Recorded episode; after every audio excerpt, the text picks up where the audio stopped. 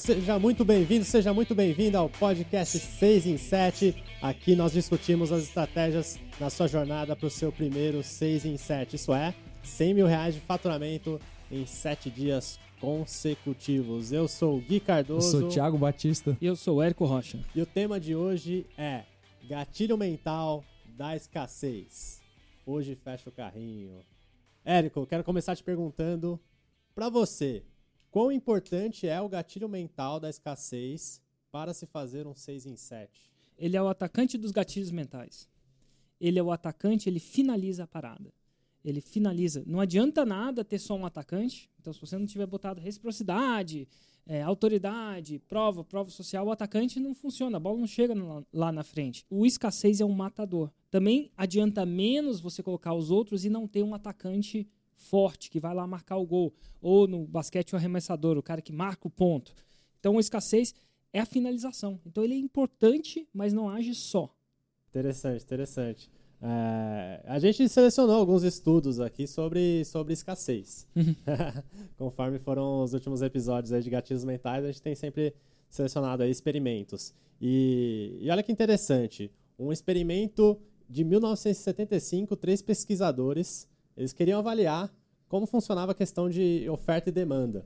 Né? E aí eles fizeram o seguinte, eles botaram as pessoas em uma sala, né, individualmente, e nessa sala tinha do- duas jarras com cookies.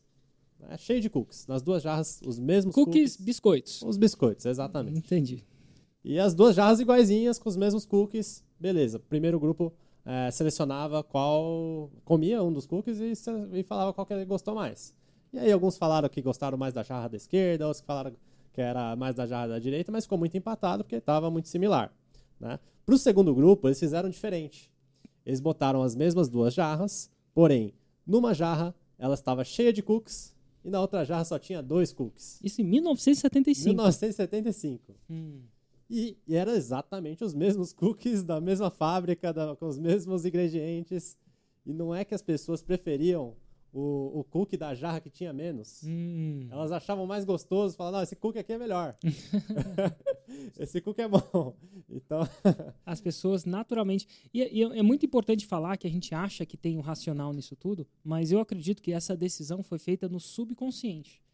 Lá atrás, o nosso cérebro foi pré-programado. Mesmo quando a gente é, tem pouca linguagem ou pouca racionalização, a decisão é tomada no límbico, na decisão. Às vezes, o racional vai lá e complementa e racionaliza a decisão que já foi tomada, inclusive hoje com os fMRIs, né? Porque MRI, que é a ressonância magnética, tira fotos do cérebro. Fotos. hum. É como se fosse um fotógrafo. O fMRI, que eu não sei como é que chama em, em português, que é uma ressonância magnética como se fosse um filme. Então ele não só agora vê fotos, como vê o filme da parada. E o filme adiciona uma coisa à foto, que é? Tempo. Tempo. O filme adiciona tempo à foto. O que, que é o filme? É uma coleção de fotos é, organizadas pelo tempo. Então, o que, que acontece? Ali ele consegue ver o cérebro límbico e o cérebro emocional ascendendo primeiro, tomando a decisão, e aí depois ele passa para o cérebro racional, né? aquela parte, o neocórtex frontal que fica mais na superfície, o dever de racionalizar aquela decisão. É aquela pessoa que, ah, eu já não gosto disso, deixa eu justificar por quê. Eu já não gosto daquele partido. Agora, aí você começa a racionalizar depois. Então, mesmo quando você acha que você está tomando a decisão por racionalidade, muitas das vezes, mesmo quando você acha, a decisão já foi tomada. É, e tem tanto aquele é, fear of missing out, né, cara? Aquele medo de, de não estar com a maioria também é um negócio muito é, primitivo, né, cara? Porque quando você tendia a não estar com a maioria, não tomar uma decisão rápida, é, você tendia a ficar para trás, a, a ter problemas com isso, né, cara? É. E, eu- e- e lá atrás era o quê? Que que era, qual que era a condição? Se tinha menos daquela fruta, quer dizer que era- aquela fruta era Melhor também. melhor. Uhum. porque as pessoas preferiram aquela fruta. Então era, era um sinal, era um atalho de decisão. A escassez é como se fosse isso. E desde o princípio a gente treinou tanto a nossa parada que ela não está mais nem no racional. Veja bem, quando a gente começa uma coisa, Quando a gente começa a aprender uma coisa, ela está no racional. Você começou a aprender a dirigir, o Gui não, que o Gui não dirige, mas. Enfim. dirige, sim, pô. Pô, você tem carteira, Gui? Tem- mas Tem- tá, tá vencida, mas eu tenho. Qual- é tá vencida a carteira. Então tá bom. Então quando a gente vai dirigir, primeiro a gente passa aquela, aquela série de comandos aonde? No racional. A gente fica ali no racional. Depois de um tempo de muita prática, ele vai pro subconsciente. Então a gente consegue dirigir sem perceber que está dirigindo. Marcha, embreagem, direção. é acontece tudo automático. Tudo automático. A mesma Tudo coisa- economizar energia, né? tudo automático, tudo para economizar energia. E aí o cérebro, aquela parte fica, sei lá, vai tomando conta daquela parada, tal que o racional pode pensar em outra coisa, tipo, sei lá, falar com a sua esposa, chamar a atenção dos filhos, ou pensar em alguma coisa, entrar no celular, ver o grupo de Telegram, que é, muita gente faz isso, né? É muito louco quando a galera entra no celular durante a direção, que não é uma boa coisa, mas a mesma coisa. Então o escassez, ele já veio, ele já entrou nessa parada há muito tempo. Então ele já está já tá no subconsciente. E agora, se você quiser racionalizar a direção, você consegue? Consegue. Olhando para trás, você fala, ah, eu pisei na embreagem por causa disso. Eu virei a esquerda por causa disso. Eu cruzo a mão ou não cruzo a mão no volante por causa disso. Então é fácil ra- racionalizar. Mas o fato de você estar racionalizando não quer dizer que o racional tomou a decisão. A decisão já foi tomada rapidamente antes. E a gente tem menos controle, né? Pelo, pelo quando é lado emocional, a gente não é, não é tão controlável igual o, o racional, né? É menos controle. O, o controle vem de onde? Do racional. É o único que controla. E, e por O mais. outro você tenta influenciar. É Aham, quase um aham. outro ser. Esse ser que está falando com você não é o límbico. O límbico não fala, ele não tem linguagem. Inclusive é o que difere a gente de um macaco ou de um jacaré. A gente pode tentar controlar quase que se fosse a máquina. Influenciar a máquina, saber o que estimula a máquina. Do mesmo jeito que você tenta controlar o que? Um cachorro. Mas é quase que você tivesse um animal dentro de você. E essa é a única coisa que o ser humano tem, né? essa capacidade de controlar, essa capacidade de falar. E veio com linguagem, né? E o con- o controle em si, para você controlar, você tem que dar um quê? Um comando. Comando é o quê? Linguagem. Uhum. Linguagem. E aí, às vezes, você consegue estimular aquele cachorro, aquele até você mesmo. Com isso, às vezes, não. Interessante. Cara, muito, muito, muito bom, velho. E quem faz muito isso de uma forma é, empírica, com muito teste, são e-commerces, né, cara? Porque é tudo muito, muito evidente, conseguem ter resultados rápidos. É, uma loja de roupa é, foi testou a diferença de botar uma única frase, que era a seguinte: é, entre uma, uma roupa e outra, né? A mesma roupa, só que fizeram duas URLs diferentes, dois endereços diferentes e tal. E é, a única diferença entre um anúncio e o outro era: é, se você comprar na próxima hora, esse pedido vai chegar na sua casa amanhã. Simplesmente colocar isso aumentou em 226%. Isso é um estudo que você pegou em algum lugar? É, De verdade exatamente. mesmo? Esse Sim. número você não inventou, não. Não, não, não. É, enfim, só colocar uma única frase, cara, é, colocou muita urgência na pessoa de estar com aquilo amanhã na sua própria casa, na sua mão, aquilo. Total. E e-commerce, cara, tem. Pô, você abre uma Amazon da vida, tem lá. Por mais que você. É bem o que o Gui falou, por mais que você saiba que aquilo tá lá de propósito, você olha e fala, tem seis no estoque. Você fala, cara, eu quero um desses. E se só que- tiver seis no estoque? Aí vem a lance da integridade e da escassez, né? Pô, Que aí a gente fala a seguinte coisa: não abuse da integridade, use a escassez. Use a escassez desde que seja íntegro. Nem que seja você que esteja controlando. Ela, ela pode falar simplesmente: até aquela hora eu vou enviar amanhã e depois não vou. Por quê? Porque eu não quero e eu que faço essa parada. É possível, mas não minta, porque depois da invenção das mídias sociais, isso passa a não funcionar. Eu acredito que muitas vezes aquilo que está acontecendo ali naqueles e-commerces é uma mentira. E às vezes eu pago para ver. E às vezes é. E às vezes era um truquezinho. E eu não gosto disso para reputação de marca. Mas você, você que está me escutando, você não precisa mentir.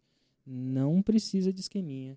É só você manter a verdade, com integridade. Empreendedorismo não precisa ser esqueminha. Você não precisa desse esqueminha para fazer o 6 em 7, ou 7 em 7, ou 8 em 7.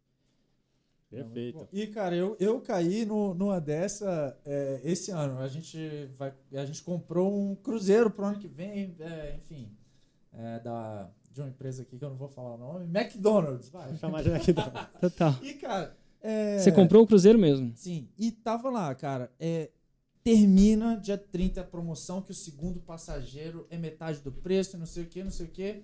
E aí a gente falou com um agente conhecido da, da nossa e tal. E ele falou, cara, todos os meses estão renovando essa promoção. Só que eu não sei se vão repetir mês que vem. Hum. E aí, cara, a gente comprou. E aí no dia seguinte, tava promoção de novo aberta. Nesse mês, o Puta. segundo passageiro com 50%. É uma, né? E É, aí você vai aprendendo.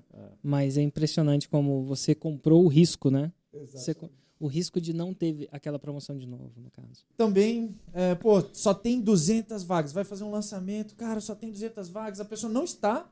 é, quando muita. É, pô, infoprodutos muitas vezes não tem tanta limitação de, da quantidade de pessoas que você recebe, dependendo de como é a entrega.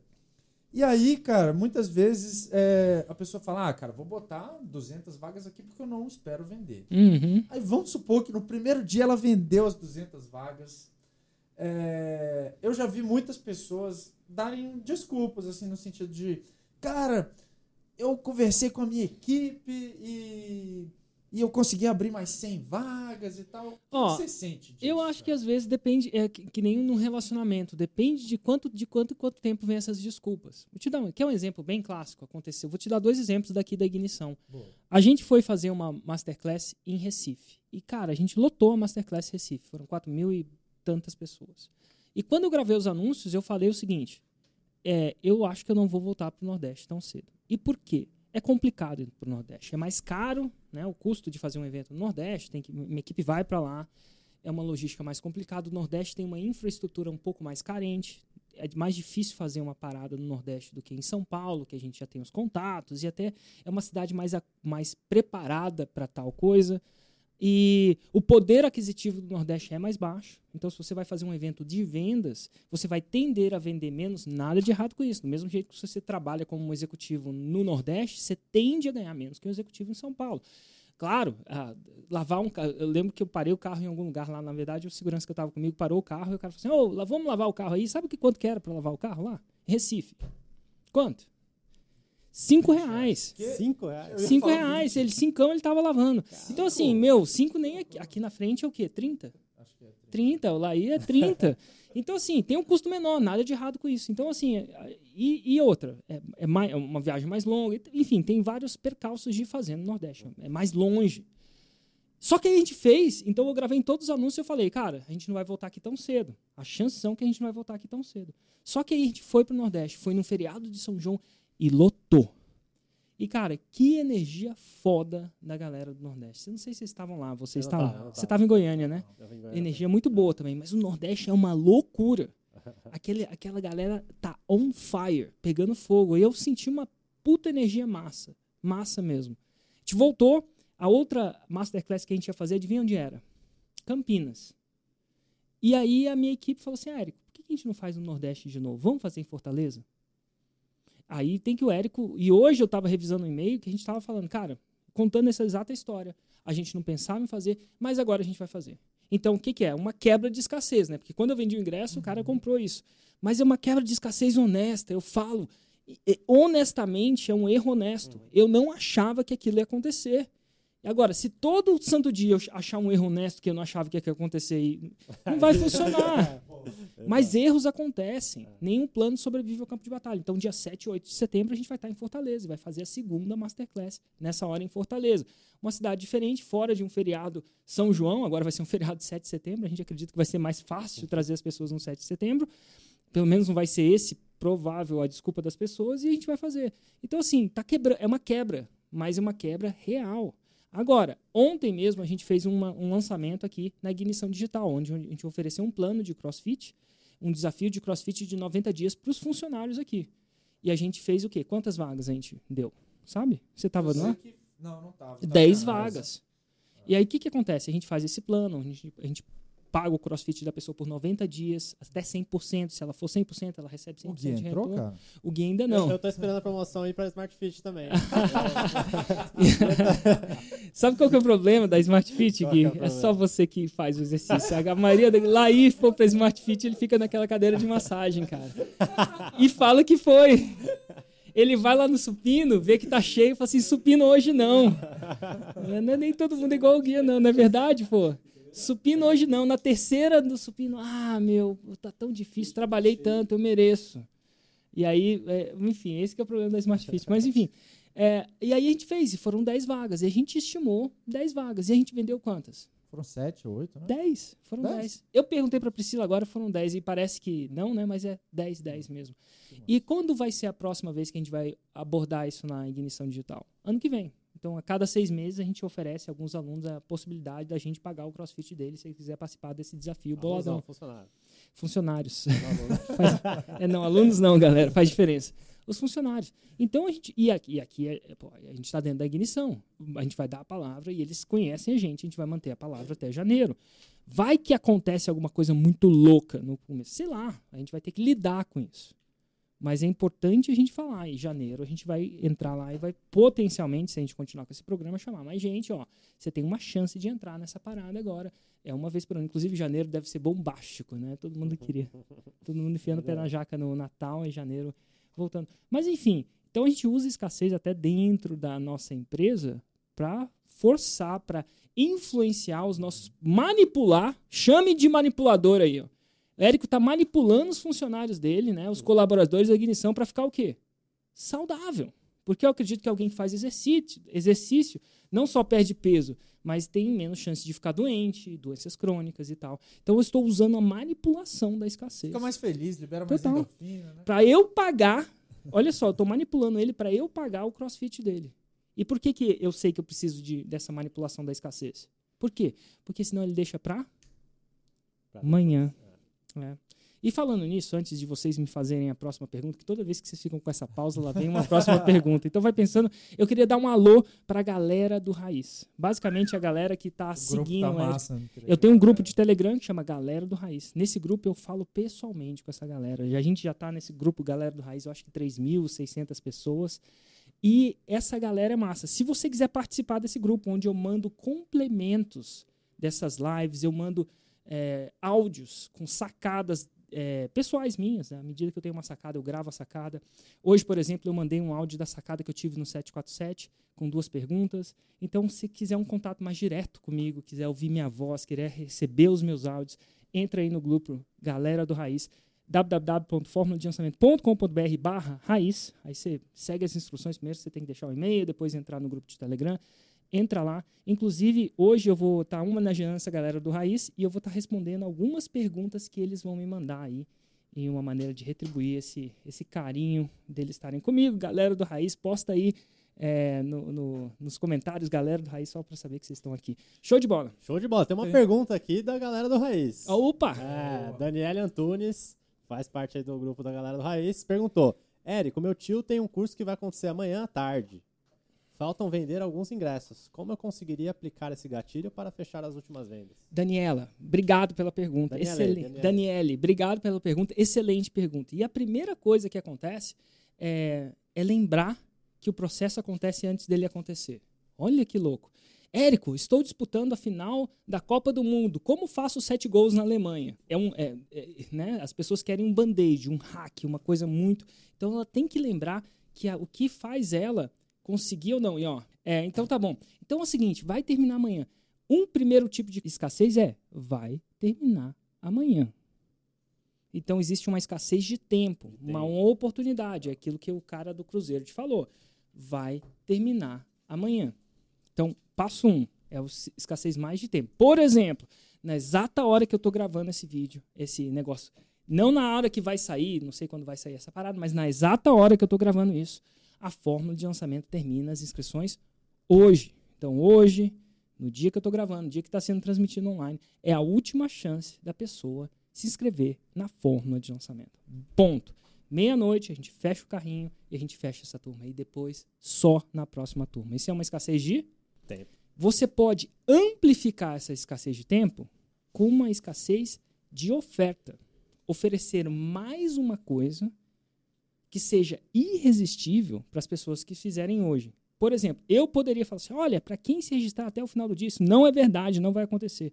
Vai passar um dia na minha casa e eu vou fazer um churrasco para você.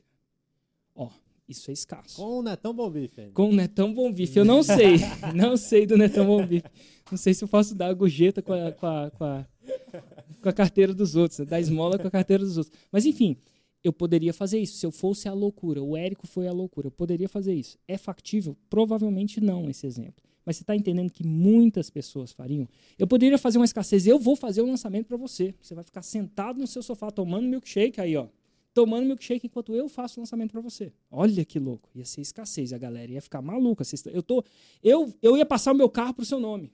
Não quer dizer que eu vou passar, mas você está entendendo que essa é uma oferta muito louca. E é isso, e aí você vai apimentar essa oferta muito louca. E aí, aí Daniele, você queria o hackzinho, né? Agora é o seguinte, o hackzinho está na sua mão.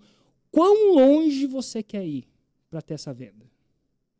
Porque a maioria das pessoas não querem ir longe, né? Querem que as pessoas entrem de maneira automática. De maneira automática. E aí que dá. E o, geralmente o quão longe é para mim é quando eu ofereço alguma coisa que a minha esposa, que acabou de brigar, fica extremamente brava comigo. Ela vem genuinamente, fala, fiquei sabendo que, e ela começa a soltar o verbo. Aí é quando o meu pelo da minha nuca começa a arrepiar. Érico, Érico, mas por que, que você está fazendo isso hoje para a forma? Porque eu não preciso. Ela falou que ela precisaria vender mais algumas vagas. Eu não preciso eu já cheguei num momento onde eu não preciso amplificar a escassez. E por que, que eu não preciso amplificar a escassez? Quanto mais eu compenso nos outros gatilhos, menos eu preciso ser intenso na escassez. Eu faço escassez. Mas quanto mais eu penso nos outros gatilhos. Então, que outros gatilhos eu estou intensificando faz tempo? Reciprocidade, conteúdo, autoridade, prova, prova social, tem todo dia. E aí eu vou trabalhando bem a minha base. Então a bola está muito na boca do gol para mim. Eu ainda chuto com o gatilho mental da escassez. Mas a bola está muito na boca do gol. Geralmente o que acontece, a galera quer consertar só na escassez. É possível? É. É possível. E eu dei a forma. É o seguinte, você vai ter que aluviar, alucinar, hiperbolizar na oferta que você vai colocar na mesa tal que seja irresistível. Irresistível. Irresistível. tá na sua mão e todo mundo é capaz. Mas aí é muito massa. E geralmente a pessoa que está oferecendo, se ela estiver entregando, ela não consegue botar essa oferta no, no, no, ar. Por exemplo, se fosse no meu lançamento, eu tendo a não conseguir colocar uma oferta irresistível. Eu tenho que chamar uma outra pessoa que não vai entregar para me ajudar a confeccionar essa ideia. A síndrome do personal trainer. Por que, que a galera vai na Smart Fit lá e não faz os exercícios do jeito que tem que fazer? Porque eles têm que fazer os exercícios, quem sofre é ele. Só que se ele for na Smart Fit com o personal, o personal fala assim: aí, mais 20 quilos de exercício ah. que você faz lá. Pô, supino, vai. Supino. É só por isso que a fila do supino tá cheia lá. Você e o Laí lá no supino. Ele chega e fala, mais 10. Por que, que ele pode falar isso ele vai? Porque ele não está fazendo, não está doendo o músculo dele. Então ele tem menos apegamento ao processo. Então ah, ele vai. O próprio personal trainer às vezes fala, ah, essa é a última. Esse é, é a última e depois não é, né? É, Na aula é. de spinning, vira mais um pouquinho. A última virada. Aí ele fala assim, ah, mas agora mais uma. Eu falei, filho da que ronca e fuça, né? Meu Deus, eu, tô, eu, eu sempre acho que o cara do spinning nunca vira a parada. Ele só finge. Porque ele dá aula naquela parada. Mas o que, que eu quero dizer? Então, Daniel, está nas suas mãos. Agora, será que você vai ter coragem de colocar uma oferta que não dá para resistir? Ou será que você vai ter colocar uma oferta resistível? Não tem nada de errado com isso. Mas, de novo, volta no podcast 6 em 7. Cada um dos gatilhos. Quanto mais conteúdo você postar, quanto mais frequente você postar, menos você vai ter que intensificar a escassez, menos vai custar a escassez. E, e a escassez custa, né, cara? Quando que. É, que blowbacks que pode ter assim? Que problemas que pode gerar você forçar muito na escassez? Eu acho que nenhum. Que problemas? Me dá um toque aí. Eu não, você pega é. e vende. Bom, no máximo você vai ter que entregar uma coisa que vai te custar tempo e, ou dinheiro, mas enfim. É, acho que o risco é. Eu não vejo blowback, não. Assim, eu não sei que. blowback? De, tipo, dá um exemplo. Ficar, pô, ficar uma, uma pessoa chata, forçando. Não, acabou, acabou, cara. O cara do Cruzeiro acabou, acabou. Não tem essa. Quando acaba, quando acaba o show do YouTube lá, os ingressos do show do YouTube, você fica lá, o cara tá me forçando. Não, e, inclusive, quanto mais escassez você tá colocando, menos forçando você tá mais takeaway, mais desapegado você tá. É, é contraintuitivo isso. Até Boa. porque se, se você não avisa que vai acabar e depois você encerra as inscrições. E aí, eu- aí você vai tomar problema. E aí, Porque- e eu já tive isso, hein? Já. Já, eu, eu meio que resolvi acabar o lançamento rápido e acabei Ah, rápido. lembro dessa vez. Eu lembro que não só Dois dias? Não, não, acabei no dia. Eu, eu lembro que não só os meus clientes ficaram bravos comigo, como meus afiliados ficaram muito bravos comigo. Você lembra disso, né? Meu Deus. E eu já, já terminei antes os lançamentos.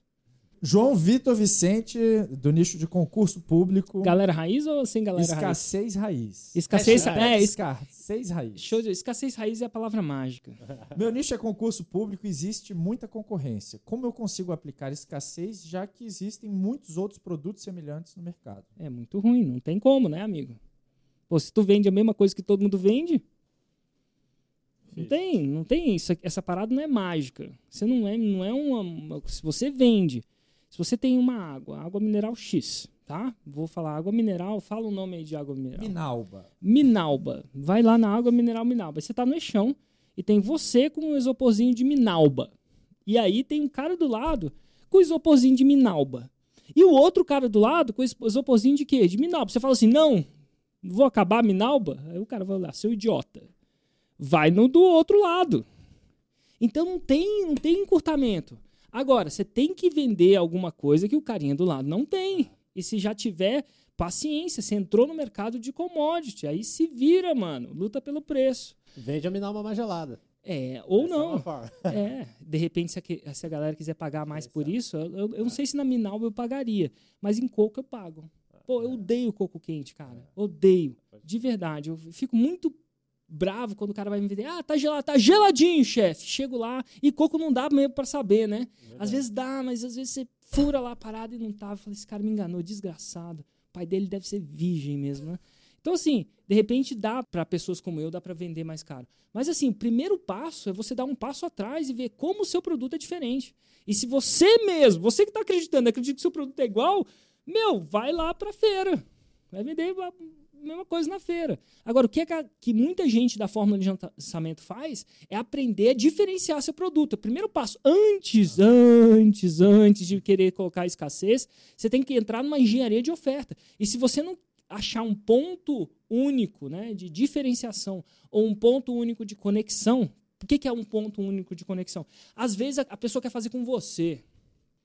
É a mesma coisa, mas às vezes a pessoa quer fazer com você porque ela está conectada com você. Dá um exemplo. Aula de jiu-jitsu. Eu tenho um professor de jiu-jitsu. Eu adoro fazer com ele. Eu podia ter outras 20 pessoas? Poderia. Poderia sair pechinchando o preço com as outras 20. Não, mas eu tenho um ponto de conexão com o cara. Eu quero fazer com aquele cara. Então, o ponto único de conexão. E aí, se ele falar, Érico, você tem que decidir agora, senão. Não, beleza, vou fazer com você agora. Eu, eu entendo isso. Ele pode me colocar escassez, mesmo ele vendendo uma coisa que tem em, em todo lugar. Porque ele criou uma conexão comigo. Então, passo um: ou você cria um ponto único de conexão, ou você cria um elemento único de venda. Como é que chama isso? UPW. É, Unique Selling Proposition? É uma proposta única de venda, é, Unique Selling Proposition, que é o seu produto não é comparável. Não, é um outro produto. Único ponto de conexão, único ponto de venda. A Camon é um exemplo disso. A Camon, ela vende o quê? CrossFit. E é lá na onde? Fala para onde é. 704. 704 Norte. A gente está 916. Para quem está me escutando, isso são muitos quilômetros. São 8, 9 quilômetros. Aqui na 915, que eu iria a pé, tem um crossfit, que é a crossfit sei lá o quê. Por que que, por que, que eu ando daqui para Camon, se ela me oferece crossfit? Por que, que eu, sei lá, a gente está com 26 pessoas, a gente está bancando, né? A Ignição Digital está patrocinando ou copatrocinando essa galera de ir para lá. E, ó, eu tenho que fazer meus funcionários, meus colaboradores irem até lá. Não é tão bom para mim. Por quê? Porque eles têm um único. Eles fazem a mesma coisa, que- mas não fazem a mesma coisa. Porque é na Camon. Primeiro que a gente tem uma conexão muito massa com os coaches. Os coaches, se realmente se importam com a gente, ou a gente acredita que eles se importam. E a Camon tem um, um voto, vou chamar de um voto de excelência muito grande. Excelência. Eu já fui provavelmente em 40, 50 boxes no mundo inteiro. Nada bate a Camon. Pra mim, ainda. Tem muitos bons que chegam lá perto. Três, dois ou. No Brasil deve ter outros dois. Mas um eles é o CrossFit Taura de Porto Alegre. Muito bom também. E o Primatas de Goiânia também fantástico. Fantástico. Fora o Primatas. Em Brasília, nada que eu tenha visto bate a Camon. Não quer dizer que não tenha certo. Então eu vou lá. Então o Zed vai lá e bota o preço dele. E eu vou lá e compro não só a minha membership, né, a minha assinatura, mas compro para outros. No momento, eu acho que a gente está pagando para 26 ou 27 pessoas daqui da ignição. Mesmo sendo longe. Então, assim, por quê? Porque tem um único ponto de conexão. E eles vendem o quê? Crossfit. E, ó, pagar com tempo, para mim, hoje é pior. Não é mais dinheiro. Tanto, assim. Não é o dinheiro da Camon que vai fazer eu andar 8 quilômetros a mais de carro para ir num local. Então, assim, é, a grande sacada desse cara João é. Vitor Vicente. João Vitor Vicente, se você achar que você tem o mesmo produto, você tá fudido, brother. Tá? Então é um, cria um ponto de conexão ou cria um ponto, uma unique seller proposition, uma única proposta de venda, diferente, do jeito que a Camon criou, do jeito que, enfim, acontece. Ou você vai comer o pão que o diabo amassou. Então não tem nada a ver com escassez ainda. E o momento que você tiver essa unique selling proposition, né, essa proposta única de venda, e o momento que você tiver essa única proposta de conexão, aí sim você pode aplicar escassez. Você não aplica escassez numa coisa que não é única, porque não tem como. É que a a escassez ela pode ser tanto a questão da quantidade quanto a questão de ser, ser único, né? A, Essa- a- a- a escassez, é, não, o fato de ser único, mas tem muita quantidade é ruim. Então, tem que ser escasso. Basicamente, tem que ser escasso. Não adianta querer graça. Por exemplo, se você tem um, um, um show que é único aqui em Brasília, é um único, vamos dizer aí, fala uma banda que você gosta aqui. Metálica. Metallica, vai ter o show do Metallica, mas vai ter 300 mil lugares. É escasso? Hum, Aqui em para uma cidade do tamanho de Brasília, provavelmente não. Então, não vai, não, não vai dar para aumentar o preço, aquela coisa toda. Agora, se tem um número limitado, se tem mais pessoas querendo ver Metallica do que, do que lugares lá, começa a ser escasso, apesar de ser único. Então, único não é o suficiente. Agora, o, o Metallica, por ser único, ele pode, ele pode controlar essa demanda. Ele pode fazer um show num lugar falar, tipo, é a, única, é a última vez que eles vão tocar no Brasil? é a última vez que eles vão tocar no Brasil, o preço vai ser esse. Pum, alguma coisa do tipo. Mas é, se, se você não. Primeiro único, aí você depois controla a oferta. Porque você pode ser único, porém disponível. Hum, saquei, saquei. Olha só, Érico, um- uma informação interessante aqui sobre, sobre a questão da escassez, que antes de eu fazer as pesquisas eu não, não conhecia isso. Hum, Vamos ver se vocês sabiam disso aí. Coisa nova. É, pra mim, pelo menos. É, lembra da- do experimento dos cookies? Das jarras de cookies? dos biscoitos. É, dos biscoitos. O, né? o Gui é um cara fantástico. Ele chama um biscoito de cookie. A- Então, beleza. Dos biscoitos, vamos lá. Então, nesse experimento, eles foram testar uma outra coisa. Olha só Se você. fizeram. é, se, se alguém te oferecer um cookie, você dá o cookie para outra pessoa ou você fica com o cookie? Gui? Cookie é bom, né? Cookie é bom, ninguém quer. Cookie é bom, ninguém quer dar, né? Mas, vamos lá. Mas continua, Gui. Aí foi. É só para saber um pouco da psicologia do Gui. Olha, quebra meu raciocínio assim, ó. Mas voltando. A gente tá, eles fizeram o seguinte: pegaram uma jarra de cookies cheia. foram- uma jarra de biscoitos, tá bom? Pegaram uma jarra de biscoitos cheia, mostraram essa jarra. Que foi, Érico? Respira aí. Pegou, velho. pegou a jarra de cookie cheia. Pegou a jarra de biscoitos cheias e mostrou pra pessoa e falou que ela ia experimentar esse cookie. Depois, na verdade, não deixou ela experimentar, voltou, tirou a a jarra de cookie e voltou com ela vazia. Enganou Você- a é. pessoa. Falou que ia dar, imagina aí lá aí. Rolou. O cara falou assim: tu vai pegar essa jarra de Não, cookie, pera aí, pera aí, espera um entendeu? pouco. Vai tal. experimentar todos eles. É. Só que na hora de experimentar, o cara tira a jarra de cookie Tira. pra da sua frente e volta com ela vazia. Que sacanagem, brother. Não, quase vazia. porrada esse aí, né? Quase vazia, só com dois cookies, né? Só com dois cookies. Só com dois cookies. Esse, esse pro, pro primeiro grupo. Pro segundo grupo, eles simplesmente chegaram com, com uma jarra de dois cookies. E aí deram pra pessoa provar e ela tinha que falar se ela gostou muito, se ela gostou pouco, se ela gostou pra caramba, etc. Hum. E olha que interessante, o fato deles trazerem uma escassez recente, ou seja, chegou com a jarra cheia, depois ela ficou vazia e aí, e aí virou escassa recente, Hum. as pessoas passaram a valorizar mais, por causa da recência da escassez, o quanto pouco tempo fa- fazia, Que ele Que viu tinha escassez. Interessante. E aí, como é que é? A galera valorizou. valorizou mais o que tinha ficado escasso naquele momento. Porque ele, ele viu Ele que realmente né, o cookie Acabou de ficar escasso. era bom mesmo. Recência, né, É. cara? Recência. Por exemplo, se a, se a- no caso aí que a Daniele falou, né, das últimas vagas, se ela exalta que é, foi recente que, fica, que sobraram as, as últimas vagas, cara, de ontem pra hoje, Hum. Ficou é, sobraram poucas vagas é mais forte do que simplesmente ela falar Que sobraram tem- poucas so- é, vagas. sobraram poucas vagas porque podia estar sobrando poucas vagas há bastante Essa tempo. aí é uma, uma que eu vou começar a meditar para ver como Ah. aplicar. Tem algumas que esses, esses estudos novos que é interessante da gente fazer. É, já acabou Tem- a água, né? Acabou. tá escassa a Tá água, escassa a água, inclusive agora a gente tem mais. É, pô, aplicam muito isso também em checkouts, né? Tipo, cara, é, nas últimas horas, tanto a prova social junto com a escassez, né? Nas últimas duas horas, 400 pessoas entraram, faltam tantas Que é vagas. um, que é um É, exemplo de onde eu, eu não, não falo que caí, onde a escassez afet- me afetou. Caso clássico da doutora Raquel, aqui de Brasília. Minha esposa queria ter um parto normal, não tem muitos médicos que ela confia que fazem um parto normal. Ela acha que é tudo um complô dos caras vão falar que é normal, mas na hora vão fazer cesariana porque é mais fácil para eles, eles ganham mais, aquela coisa toda na minha cabeça da minha esposa, né? E aí tem essa doutora Raquel e ela ligou lá para a doutora Raquel quando meu filho estava quando ela estava grávida do meu segundo filho, nosso segundo filho, e aí a doutora Raquel não tinha, não tinha lugar. Não tinha lugar. E aí, eu- aí minha esposa chegou desesperada, falou, agora eu quero sair do país, basicamente. Ah, não, ela tinha realmente medo de, de ser levada a uma cesárea desnecessariamente. Esse é o medo da minha esposa. Aham. E, e aí, bom, enfim, eu falei, paciência, vamos ver, continua procurando. De repente, não tem só a doutora Raquel em Brasília, é possível, né? Não, mas é a doutora Raquel, a doutora Raquel. Enfim, eventualmente, um dia, essa, a secretária da doutora Raquel liga e fala assim, ó, desistiu uma cliente minha, surgiu um horário. E me pergunta se minha esposa perguntou quanto custa a doutora Raquel. Não perguntou. Eu virei escravo dessa mulher. Eu, eu, eu- não co- conseguia negociar a hora. A doutora Raquel Ela foi- ditava, ditava o meu, ditava meu, meu dia. Ela foi seu gurilão. Ela foi meu gurilão. pois é, porra.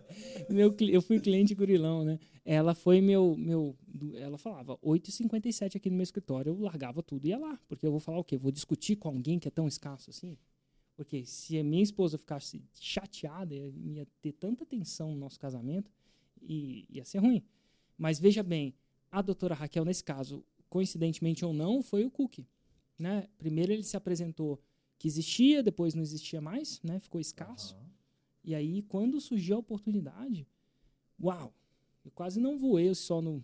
Tem- eu lembro de comemorar. É muito louco, né? Eu comemorar ser cliente dela. Vai vendo. Tanta gente que não usa escassez, eu não sei se ela usou isso intencionalmente ou não. Provavelmente não. É, mas eu tava comemorando. Então, assim, funciona. E eu sei o que é escassez. Eu ensino escassez, eu aplico escassez. Estou aplicando hoje. Mas o fato de eu saber não, quer, não me deixa invencível a escassez, porque é real. Exatamente. Olha, pergunta aqui da Sabrina, que é também do Galera do Raiz. Ela falou o seguinte: hoje você ensinou dois princípios contrários, escassez e frequência. A frequência você ensinou é, lá dentro do, do Galera do Raiz, não, não falamos aqui, né? É, consigo aplicar os dois sem que um anule o outro? Então, por exemplo, Ah, É. nossa, quem é ela? a Sabrina, Sabrina Sabrina Azuri. Você fez uma das perguntas, Perguntas mais muito legal, né? inteligentes que eu bom. já vi na história aqui, do, tanto do 747. Então, hoje no 747, para quem não sabe, é uma live que eu faço quase todo dia, 7h47 da manhã no Instagram. E eu falei que frequência é mais, é mais importante que excelência em conteúdo. Então, tá bom. Falei que frequência era mais importante que excelência. E agora ela está falando, Érico, se frequência é importante, então quanto mais você dá, menos você é Escasso. escasso. Agora é o seguinte, na hora de eu dar valor, dar valor, eu quero dar em ex- extremas quantidades. E aí eu até falei por quê. No, no 747 de hoje eu falei por que que é importante dar com quantidades e frequência. Por quê? Gui, sabe por que que eu falei? Por quê? Porque as pessoas esquecem que você deu valor. Esse foi o tema do Ah, podcast verdade, passado. Verdade. Quando você, está, quando você está dando valor, a pessoa que recebeu o valor tem um prazo de validade. Então eu quero ter muita conta nessa parada. Eu quero dar muito valor. Porque ela vai esquecer de qualquer jeito. Só na hora de vender eu aplico a escassez. Só na hora de vender eu aplico a escassez. Então, na hora de dar o conteúdo, eu dou aos prantos. Aos prantos. Quer dizer que diminui, talvez, a, do, do meu conteúdo? Talvez. Mas de qualquer jeito, ele vai esquecer de qualquer jeito. Então, não adianta nada eu ser escasso e ele esquecer de qualquer jeito. Agora, na hora de lançar, a escassez é brutal. Na hora de vender, a escassez é brutal. Na hora de dar, eu não sei se deveria ser. Sensacional, excelente pergunta aí. Obrigado pela pergunta, Sabrina. Eu falei que as perguntas da galera do Raiz são Pô, massa. tá muito boas. É isso que eu falei com a galera. Eu falei assim, Acho hoje eu só- fiz. Hoje no 747 eu, eu falei, eu dei uma, uma palavra mágica pra galera do Raiz. É. E aí pedi pra eles perguntarem. E eu fiquei surpreendentemente feliz com a qualidade das perguntas. E aqui também tem uma qualidade muito grande. A galera do Raiz é a galera selecionada, vamos É. dizer assim. Por quê? Porque está consumindo raiz, então ela está mais dentro da coisa, então consegue fazer perguntas extremamente inteligentes. E, e se você quiser ver é, os comentários do Érico sobre o 747 de hoje, é só entrar lá no grupo do, do Telegram que ele consegue ver os antigos. Né? Érico, Érico, mas como entro no grupo, Érico? Vai, fórmula de lançamento.com.br barra... Raiz. Show. Se inscreve lá. Olha só, Bruno Brown perguntou. Como gerar... Bruno o quê? Bruno Brown. Bruno Eu Brown. bati o olho, achei que era Mano Brown. Não, não. Eu falei, caramba, Mano Brown tá fazendo lançamento. É, não, Bruno Brown. É, como gerar. Um curso de rap, né? Como gerar escassez em um curso que se lança várias vezes ao ano. Ah, abrindo e fechando as inscrições. Ao você abrir e fechar as, as inscrições, você gera escassez de tempo. Um, aí eu você mesma pergunta da Daniele. Uhum. Eu, por exemplo, gero escassez num, num, num, num grupo, num curso que eu, que eu lanço mais vezes no ano. Se a pessoa quiser comprar esse curso, se a pessoa quiser entrar na fórmula de lançamento, hoje é sexta, né? A gravação disso é sexta. Se ela quiser entrar no sábado, ela não vai entrar. Ela vai, ela vai esperar eu abrir de novo. Sabe-se Deus lá quando. E eu nem divulgo quando. Eu nem digo quando. Uhum. Então ela vai ter que ter esse custo. Agora, se eu falasse, tipo, a galera da, da ignição que não entrou no desafio de crossfit de 90 dias, da ignição, tá? Vai ter que esperar seis meses. É seis meses. A gente avisou pra eles que eram seis meses, eu acho que é no começo A do não ano. ser que aconteça um erro honesto, entrem 50 pessoas na ignição e tenha Não sei, cara, É, não sei, mas assim, sinceramente. É, enfim. É, é, tem que acontecer alguma coisa que eu não tô vendo Isso. agora. Mas você tá entendendo? Antigamente eu lançava duas vezes por ano. Só que hoje eu lanço mais vezes por ano. Alguma coisa em ao- a seis. Eu acho que eu devo ter mais um lançamento esse ano, talvez. Bem mais pro final. Então, assim, mesmo assim é uma escassez. Ele, amanhã ele perde alguma coisa. Ele não entra na fórmula quando ele quer. Ele entra na fórmula quando Tem vaga, né, aberta. quando Quando está aberto. Então essa é uma escassez. Agora, é, é intensa. Como é que eu melhoro essa escassez? Aí, como é que chama? O Bruno Brown. Bruno Brown. Aí você vai ter que botar alguma coisa na mesa do mesmo jeito que a Daniele. O que, que você está disposto a botar na mesa dessa vez? O quanto você quer? Bota o cookie na. brincadeira, brincadeira. Ah, tem uma pergunta do Galera Raiz aqui, do Rein- Reinaldo Vieira. Ah, Galera Raiz, Reinaldo Vieira mandou também. Hashtag escassez raiz. Érico, para quem está preparando o primeiro lançamento e não tem nenhuma métrica de quantidade de vendas que ocorrerão, eh, sendo que o foco é fazer a primeira venda, como trabalhar a escassez nesse caso? Trabalho em escassez de tempo. Não procura muito em, em escassez em quantas vendas, não. Trabalho em escassez de tempo. Geralmente, um bom tempo para você começar trabalhando escassez quando você não tem parâmetro são cinco dias. Abre no primeiro dia e fecha no último dia, no quinto dia. E se você não estiver vendendo, tem um vídeo meu no YouTube que chama Como Virar o Jogo. Érico Rocha explica como virar o jogo. Vai lá e eu explico como virar o jogo lá. Não vou explicar tudo aqui porque vai demorar bastante e é uma pergunta bem técnica da fórmula. Então é, vai pelo tempo, relaxa. No começo é foca na primeira venda. Aí mais pra frente você vai ter mais poder de escassez. Olha só, Érico. é, no episódio da reciprocidade, a gente fez a relação aí, é, o insight da relação da expectativa com a reciprocidade. Uhum. No caso da escassez também tem isso? Por exemplo, se eu falo que são as 100 vagas, 100, 100 últimas vagas ou três últimas vagas, eu tenho que colocar uma referência, é importante eu, eu- eu referenciar, pra, porque às vezes a pessoa não pode não, não saber se 50 é muito, se 50 é pouco. É boa pergunta, boa pergunta. O que, que você acha? Eu acho que sim, cara, porque, por exemplo, se você fala que na, na última vez eh, as vagas duraram dois dias. Sabe o que que eu, uma coisa que agora eu lembrei, né? Eu falei o que, que você acha pra ganhar tempo pra Ah, achar. Mas ó, uma coisa que o Mairo faz que é muito massa, quando ele coloca escassez, ele vai falando pra galera, ele fala: "Ah, são 50 vagas a mais". Aí ele fala assim: "Ó, são 49 agora". Ó, são, eu não sei se ele fala em número ou em porcentagem, mas ele manda uns 5 ou 6 e-mails, porque ele vai à medida que vai acabando as vagas, você vai recebendo a Ah, notificação que entendi. tá acabando, aí a pessoa tá entendendo o movimento O pessoal vai acompanhando a velocidade, né? vai acompanhando a velocidade. Então tem que ser íntegro também, mas enfim, é, é uma coisa. Legal. Massa. Cara, você falou de, de Myro. e, inclusive, agora, no lançamento dele, ele fez a escassez dentro da escassez, né? Porque tinha escassez, que é a escassez de tempo, de quando abre e fecha, e ele ainda colocou um desconto no primeiro dia. Era isso que eu ia perguntar. Você falou em Mario. Cara, o que, que você pensa dessa. dessa Achei questão? massa, tá funcionando pra ele, testou, tem que, tem que testar. Eu acho que uma coisa que o Mario faz que é muito bom, ele é um praticante, não tem, não tem achar. Ele, eu não posso falar o resultado dele aqui em ao vivo, mas não é nada de, é nada de ruim, né? Vamos dizer Mas você assim. pensa em aplicar é, aqui. Não sei, não sei. Eu ainda, ainda tô reticente dessa escassez no primeiro. Sabe por quê? Porque eu- aí vem um pouco, porque eu acho que eu não preciso ainda. E tá tudo bem o dia que eu precisar. Nem, eu não jogo todas as minhas armas na mesa. Né? A gente tá num ano onde a gente tá muito grande. E eu não tô precisando jogar todas essas armas. Quer um exemplo, cara, muito massa? O Galera do Raiz é um grupo de graça. Então eu tô lá, hoje eu postei quatro mensagens. Eu dei dicas. É um grupo de graça. Eu devia cobrar por esse grupo. A galera lá de fora cobra para um grupo desse. Inclusive, se você tá aí, eu não sei, e aí eu vou dizer, eu não sei se esse grupo vai ser de graça pro, pro resto da vida. Então, se você tá aí, olha o Érico aplicando em escassez, aproveita e participe enquanto é de graça. Porque pode ser. Eu poderia ganhar dinheiro com ele? Eu acho que sim. Hoje teve um, um- até um bom, um bom exemplo disso. Né? O Beto Altenhofen, é, Instagram Beto Altenhofen, procura aí, o Beto, o cara foda de copy.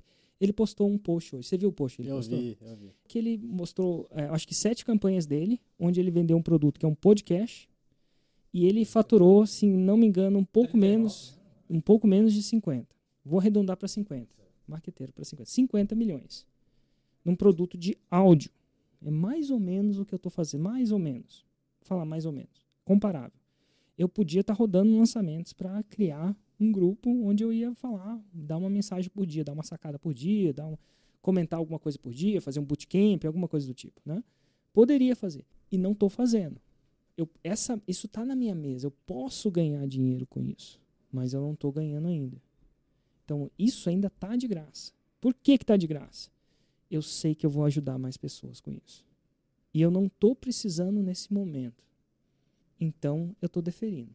Essa eu estou deferindo. Então por enquanto está de graça. Quer dizer que vai ser sempre de graça? Não. Tem tanta gente gostando do, do Desconstruindo que eu podia fazer um episódio por mês de graça e os outros quatro pagos. Que tem muita coisa. Ainda não, ainda estou colocando tudo de graça. Eu estou segurando o máximo que eu acho que é possível. Em contrapartida, eu sou beneficiado com isso, porque eu tenho uma amplificação de audiência. No futuro, para mim, isso tende a ser melhor. Eu sou mais conhecido, eu tenho mais audiência, eu tenho mais. Lembra daquela coisa do dar e receber toda vez que eu vendo? Eu, eu quebro um pouco a reciprocidade. Então, eu estou aplicando a reciprocidade. Olha que louco, lá atrás sem esperar nada em troca. Então, galera do Raiz vai ser um dos melhores grupos aí das, dessa parada. Se você não tá lá agora, entra, que é massa. O Telegram me possibilita ser um pouco mais genérico. Escrever um e-mail passa por tanta coisa agora. Para eu mandar um e-mail é tão complicado, né? Tem um, é uma lista muito grande, é um software complicado, tem uma pessoa para lidar, para disparar, eu tenho que revisar, revisado, checar um monte de coisa, lidar com entregabilidade. Telegram eu clico e falo. E no, no Insta também, só que o Insta não distribui tudo. Pô, eu falo stories para. Tem um milhão de pessoas lá, é uma. 10, 5% deve receber os meus stories. Eu acho. Cara, E tá tudo certo. é. É o jeito. Ele vê pelo curtida, pela aquela coisa. Não é quem quer receber. Quem falou, eu quero receber, me mande Insta. Ele não confia que você vai ter essa, esse, esse- essa coisa, né? Ele, né? ele tem que ganhar dinheiro também, né? Tem que pagar. Pra, tem que- E tá tudo bem. Eu jogo o jogo, adoro jogar, jogo ainda. Tá tudo bem, não tô reclamando. Mas eu queria pela primeira vez mandar uma mensagem pra galera, galera que quiser chegar. E essa é a minha tentativa com, com a galera do Raiz. É muito massa. Então eu quero dizer isso. Então, por enquanto, eu devia estar cobrando, mas não tô. Então nem sempre, é, por que, que eu tô falando? Nem sempre eu procuro sugar, extrair até a última gota da minha lista. E às vezes, para você, você vai puxando tanto a escassez que você quer extrair até a última gota. Eu posso forçar a barra, né? Eu posso fazer, mas nem sempre eu preciso. Então, eu, eu- às vezes eu sou um pouco mais light. 49 milhões 753 mil. É, a- o post lá do Beto, né? Massa. Exato. E, Érico, é, olhando para quando você não tinha tanto, digamos assim, tanto, sei lá, tanta audiência, tanto ativo gerado e tal, Você já chegou a usar é, lista VIP, Early Bird? Você Já. acha legal as pessoas usarem? Não. O que, que você pensa sobre É, nada de errado. VIP? Eu acho lista VIP. Então, primeiro, explica aí, Primeiro, Gui, pra galera o é, que, que é lista VIP. Ele aí que perguntou. pronto, eu explico. Cara, é, principalmente no lançamento interno, quando tá lá no terceiro vídeo, no CPL3, quando você começa a mencionar que vai abrir uma vaga, que vai abrir é, vaga do seu curso na segunda-feira e tal, aí você pode abrir uma, um formulário para a pessoa se inscrever para receber um aviso que, cara, uma hora antes é, você vai ter a possibilidade de entrar, porque as vagas são escassas e tal, e aí é, isso é uma lista VIP e, e foi essa a pergunta que eu fiz pro Érico. Por que, que ele não aplica problema é mais o o que, que ele pensa sobre O problema da lista VIP, né? Você fala assim, ah, as vagas vão acabar, então entra na minha lista VIP que você vai ter chance de comprar primeiro e ter Uhum. menos chance de perder as vagas. Qual que é o problema disso? Que é um esqueminha, né? Porque as vagas não acabam.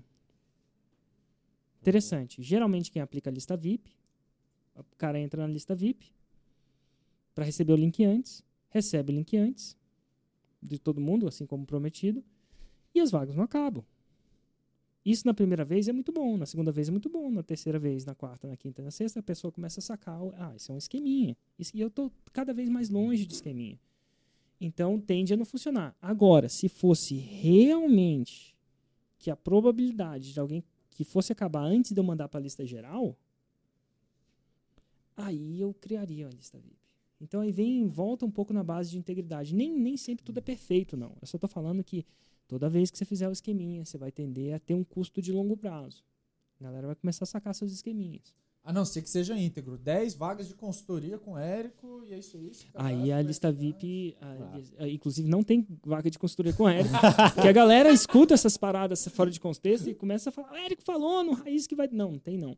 Mas, ó, e eu falo isso só para manter a integridade da parada, porque chega no nosso suporte. Érico falou isso. Mas, enfim, é, então a grande sacada da escassez é use escassez, pense em escassez, mas cria uma escassez que tenha integridade, porque no longo prazo é o que funciona.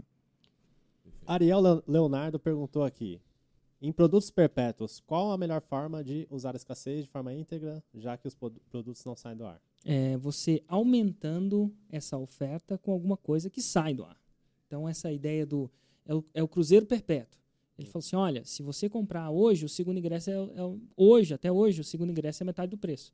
O primeiro ingresso continua sendo a mesma coisa que não sai do ar, mas você cria alguma coisa para metade do preço. Ou aquela pessoa que fala: se você comprar até a, a meia-noite, sua, sua entrega chega amanhã. Mas você tem que criar alguma coisa que chega no ar. Então, o seu produto talvez não precise sair do ar, mas você tem que ser criativo bastante para criar ofertas, adicionar, modificar, fazer uma metamorfose assim, naquela oferta para que ela seja percebida como única. E às vezes é um frete grátis. É- é- Às vezes é- é um bônus, né? às vezes é um bônus. No mundo digital é um bônus que na verdade não está disponível. E por aí vai. Excelente. Vamos lá, vamos ver se tem mais perguntas. Vamos selecionar mais alguma pergunta do Raiz. Ali, ó, já saiu. Opa, quero a lista VIP com a consultoria do Érico, eu tô falando. Olha só, o Miguel Leite comentou aqui, acho que só que você pode vender quanto você conseguir, mas não precisa ser específico, né? Falou pro Diego Costa. Por exemplo, se- o Erickson de sempre, talvez não seja capaz de atender todo mundo que quer. Valdirene Bordim. Érico, meu produto é uma revista digital por assinatura. Temos dois lançamentos inéditos mensais. Não tenho tempo de gerar escassez. Como gerar nesse pequeno tempo? Ah, eu não entendi essa pergunta. É, ficou confuso aí, Valdirene. Nada de errado, não. É, é, Valdirene, não superestime a minha inteligência. Eu, eu não entendi muito bem, não. Olha só, vamos trazer mais um experimento, Thiago? Vamos lá. Vamos. o brinquedo, é. Ah, o brinquedo. Ah, tá, cara. Do brinquedo, eu é, cara, deixa eu pegar aqui, pô, de supetão. Deixa eu pegar aqui sua data, pelo menos. Eu tenho outro aqui também, Pronto, mas fala do esse brinquedo primeiro. O que do é- brinquedo, cara. É bem, bem direto ao ponto. 1981, é, enfim, Jack Bram fez um experimento de, cara, assim que um, é, colocou um brinquedo é, loja disponível numa criança. loja de criança, assim, é, logo na entrada, e o mesmo brinquedo atrás de um vidro, um vidro protegendo aquele brinquedo. Então, na entrada tava qualquer criança podia pegar, mas Isso. lá atrás ele tava protegido com vidro. Isso. E, É cara, que nem o Blue Label no, no, no Ah, supermercado, né? Verdade, verdade. e aí, cara, O é, Chapinha fica disponível e o Blue Label É, é isso aí mesmo. Mas aí era o mesmo, mas é, mas é que tá, era o mesmo brinquedo e só o fato dele estar em volta de uma, de, um, de uma área de vidro fez com que as crianças fossem em direção a ele e percebessem como algo mais valioso, mais escasso, é, Interessante. só por estar e mais desejado? Só por estar estar menos acessível. só por estar menos acessível. Hum. Acessibilidade física mesmo, no caso. É, tô ligado nisso. Querendo ou não, isso tá rolando um pouco com a questão do galera do raiz, né? Querendo ou não, é um pouco menos acessível, né? Não é só digitar no, no YouTube, tá o vídeo lá vindo pra todo mundo. Tipo, a pessoa Não, tem que não é. passar por, por esse processo de ir lá no site. Total. Tem que passar no processo para deixar o e-mail, depois cadastrar no Telegram, que nem todo mundo tem Telegram. mas Telegram é um poder, cara. A gente já tentou com o WhatsApp, mas é uma desgraça mandar coisa pro WhatsApp. Não, o WhatsApp não quer que a gente mande para muita gente, né? Então, não é a ferramenta ideal para isso. Eu sei que muita gente prefere, mas o Telegram é o nosso. Inclusive, a gente deve estar acabando com o nosso WhatsApp. Então, fica ligado aí. Você que está no WhatsApp, migra pro Telegram, para a galera do Raiz, que as chances são que a gente vai. A gente está num projeto aqui de, da ignição de, de parar o WhatsApp total. Não vai acontecer de uma noite por dia, se você ainda recebe, calma, mas já fica ligado, porque vai. Até o final do ano a gente deve parar de usar o WhatsApp total. Olha só, esse outro experimento aqui de uma importadora de carnes. Um aluno do Robert Cialdini, de 1982. Ele, ele tinha, ele era dono dessa empresa né, de importação de carne, então tinha como clientes aí supermercado, outras lojas aí de, eh, de alimentação. E ele quis fazer um teste, um experimento com a sua equipe de vendas. E aí dividiu sua equipe de vendas em três grupos. O primeiro grupo simplesmente ligava para os clientes, oferecendo eh, a venda dessas carnes né, importadas do formato tradicional que eles sempre faziam. O segundo grupo, eles ligavam, da- trazendo as mesmas informações, só que com uma informação adicional. Ele falava que essa mesma carne iria acabar nos próximos meses. Entendi. E esse segundo grupo vendeu duas vezes mais carnes Hum. só por ter adicionado essa informação de que Hum. a carne iria acabar nos próximos meses. Uau. E o terceiro grupo fez a mesma coisa, falou, fez a ligação normal, trouxe a informação que essa mesma carne iria eh, acabar nos próximos meses e também trouxe uma informação de que pouca gente sabia disso. E é duplamente escasso. Não só a, a, a, a carne era escassa, mas os, deten os detentores da informação são essa escassos. informação era, eh, era escassa e foi para seis vezes mais Massa. E ó, a galera que vai entrar na, na galera do Raiz, eu vou começar a mostrar umas coisas, ou falar umas coisas que só a galera do Raiz vai saber. Ninguém mais vai saber. Olha aí, rapaz. boa, boa, boa. Cara, muito massa, né? Fantástico. Você vê que eu meio que peguei uma parada, apliquei na cara dura, todo mundo viu, mas daqui a pouco não vai ser na cara dura. Daqui a pouco vai ser interessante nesse sentido. Vocês vão falar. Cara, lembrei de um agora. Ah. Eu não sei se vocês vão falar, porque toda vez que eu falo de um experimento. Não, não, não, pode falar, Acabou? pode falar. Vai rolar o experimento da Coca-Cola? Não, Do, pode falar. do maior fiasco de marketing da história da Ah, eu já- humanidade. Eu sei qual é. Fala aí, fala aí. Eu vou falar de cabeça, Aham. porque é muito foda. Coca-Cola, isso é Coca-Cola mesmo, não é McDonald's, é Coca-Cola, é a empresa Coca-Cola. Tava querendo mudar a fórmula dela. E ela, pô, é a fórmula da Coca-Cola, vou, vou mudar. O que, que ela fez? Fez a outra fórmula, que ela acreditava que era melhor que a antiga, só que ela não muda de qualquer jeito. Ela pega e mostra para um grupo de foco.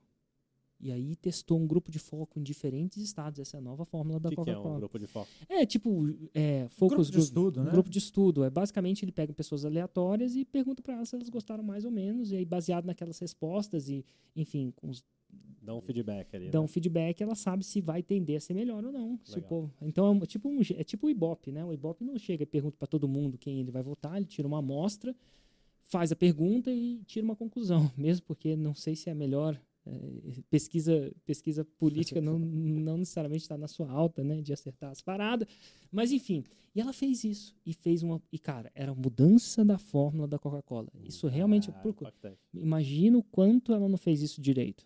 Imagina o quanto ela pegou as pessoas de diferentes classes sociais, sexo, idade e chegou à conclusão que a fórmula da Coca-Cola nova era superior à antiga em termos de gosto. Uau! Fez uma grande campanha e bum, mudou a fórmula. Te juro por Deus. Eu li isso aí, Uhum. mudou a fórmula.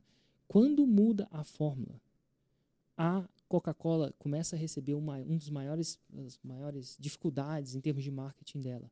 rolou um blowback, um efeito colateral negativo muito bom. As pessoas iam para a rua pedindo a fórmula antiga, fazendo protestos. A quebra de imagem, o dano de imagem foi tão grande, foi considerado como uma bola fora depois que foi lançado, que a fórmula que a Coca-Cola voltou atrás. Voltou atrás. Só que o problema ainda continuava. Por quê?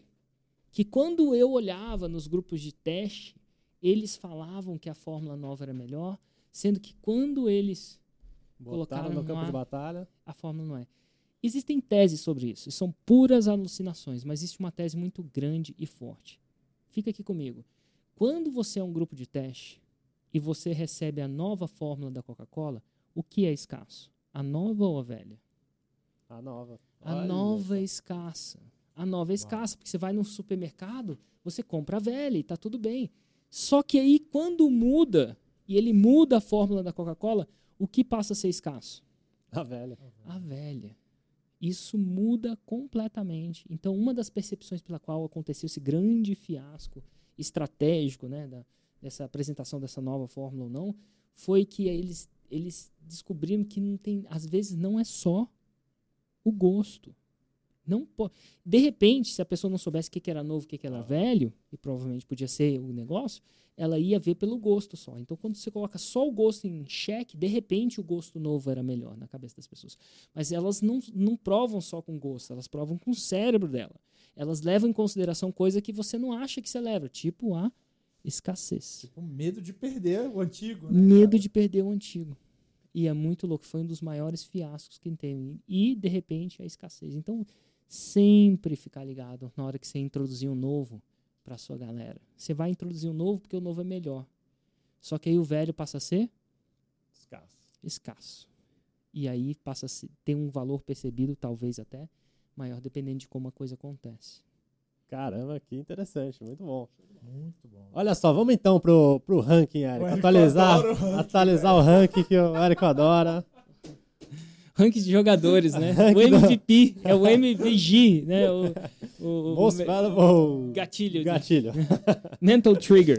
É, Então, é, a gente tem um ranking aí do- dos últimos gatilhos que a gente já conversou. Em Então, primeiro lugar, reciprocidade. Em segundo lugar, prova. Em terceiro lugar, prova social. Né, Vamos considerar aí o critério de quais são os menos dispensáveis, digamos assim, né? É, os mais impactantes para você chegar aí no seu primeiro 6 em 7. Como se posiciona a escassez nesse ranking, Érico? Ele é- Ela é mais importante do que a prova social?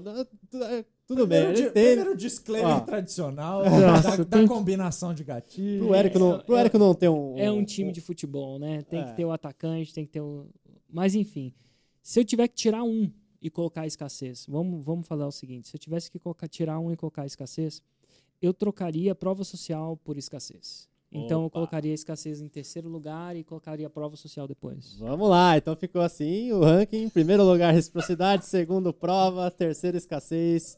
E quarto, prova E social. já tô até vendo os artigos da galera. O Érico falou que isso era É. mais importante que aquilo, galera. Tudo, é, tudo funciona. né? Todos são importantes, né? E se, se você for parar para pensar, um alimenta o outro. A escassez alimenta a autoridade. Uhum. E a autoridade alimenta a escassez naturalmente, porque quando uma pessoa é uma autoridade, para ela ser, é escasso. ela é ca- automaticamente ela é escassa, porque tem mais pessoas reconhecendo ela. Parte do que torna uma pessoa uma autoridade é o reconhecimento. Ela não consegue ser autoridade só para ela. né? Por exemplo, a Érica é uma autoridade? Depende. Lá na, na, na Espanha, não. Ninguém me conhece. Então, não sou escasso. Ninguém está querendo sair na rua e me perguntar, fazer uma pergunta. Aqui no Brasil, eu sou reconhecido como autoridade, logo eu fico mais escasso. Então, é escassez isso. Desapego também, assim, a gente um dia falar de desapego, a gente devia pegar um, um- um episódio só de desapego. Mas desapego é muito, muito, muito vinculado à escassez. Quanto mais desapegado, menos, com- menos apegado você é numa venda, quer dizer, mais escasso. Gatilho mental do evento, olha que louco. O evento, ele se Sazonalidade, né, fosse em Fortaleza. vai ser em Fortaleza, é um evento. Por que, que a galera vai em Fortaleza? Porque se vocês vão viver em Fortaleza agora, não vai ser tão cedo. Esse ano, definitivamente, não mais. Talvez um ano. Naquela cidade, naquela situação. Para me ver ao vivo é aquilo. Então, o evento também é. Então, assim, os, os gatilhos, eles se entrelaçam. Eles são extremamente simbióticos. E é difícil de acionar um gatilho sem acionar o outro. Mas, enfim, só, só deixando o disclaimer bem claro aí. Beleza, show de bola. Então a gente vai ficando por aqui. Se inscreva aí no canal, é, no podcast 6 em 7, tem no Spotify, SoundCloud, Stitcher, Apple Podcast Deezer, né? Como o próprio Érico falou. Quando é questão de reciprocidade, gerar conteúdo, cara, tem todos os canais. E também para entrar no grupo de Telegram da galera do Raiz, formuladelançamento.com.br barra Raiz. Eu sou o Gui Cardoso. Sou o Thiago Batista. Eu sou Érico Rocha. Valeu, galera!